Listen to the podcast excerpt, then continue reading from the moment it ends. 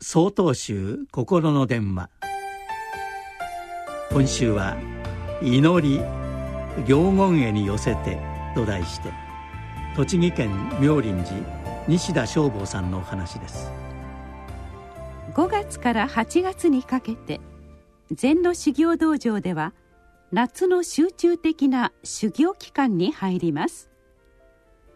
大本山永平寺も二百数十名の僧侶が厳しい修行の日々を共にします。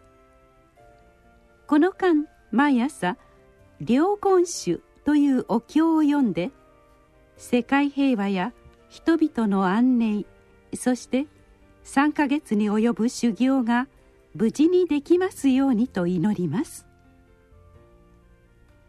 インドの古い言語を音で読みながら道内を巡るこのお務めは実に壮観そのものです。良言詩を読むことからこの夏の3ヶ月間を良言へとも言います。修行の無事を祈ると申しますと神頼み的で禅宗らしくないと感じる方もいらっしゃるでしょう。では祈りとは何でしょう？人が心から祈るのはどんな時でしょうか？そうです。なすべきことはすべてなし。もう自分の力ではいかんともしがたい時。まさに天命に任せる思いで祈るのです。人事を尽くして天命を待つの聖句のごとく。可能な限りの努力を尽くしてその結果を問うのではなくその結果を受け入れることが祈りだったのです。永平寺を開かれた道元禅師が読まれた歌に「早苗とる夏の初めの祈りには広瀬達田の祭りをぞする」という一句があります。